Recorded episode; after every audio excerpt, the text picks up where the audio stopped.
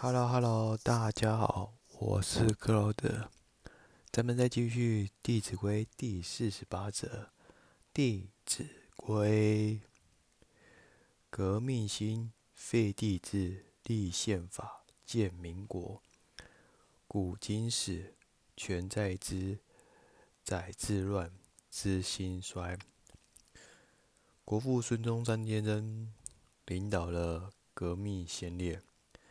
抛肉头，洒热血，推翻了满清王朝，废立了君主制度，制定了五权宪法，建立了中华民国，成为东亚第一个民主共和国。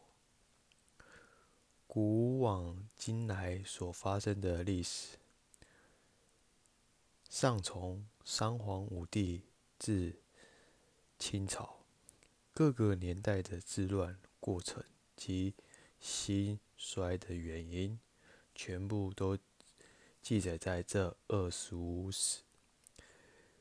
让我们呢吸取历史的教训，才不会重蹈覆辙。因此。许多专家都非常鼓励大家多看一点历史书，因为它让我们更明白，也更了解为什么有些事情可以兴盛，有些事情可以衰败，原因在哪里？我们要怎么样去解决？历史上都一一。分别记录，它是让我们找寻人生更好的方向，同时也解决社会上的一些问题。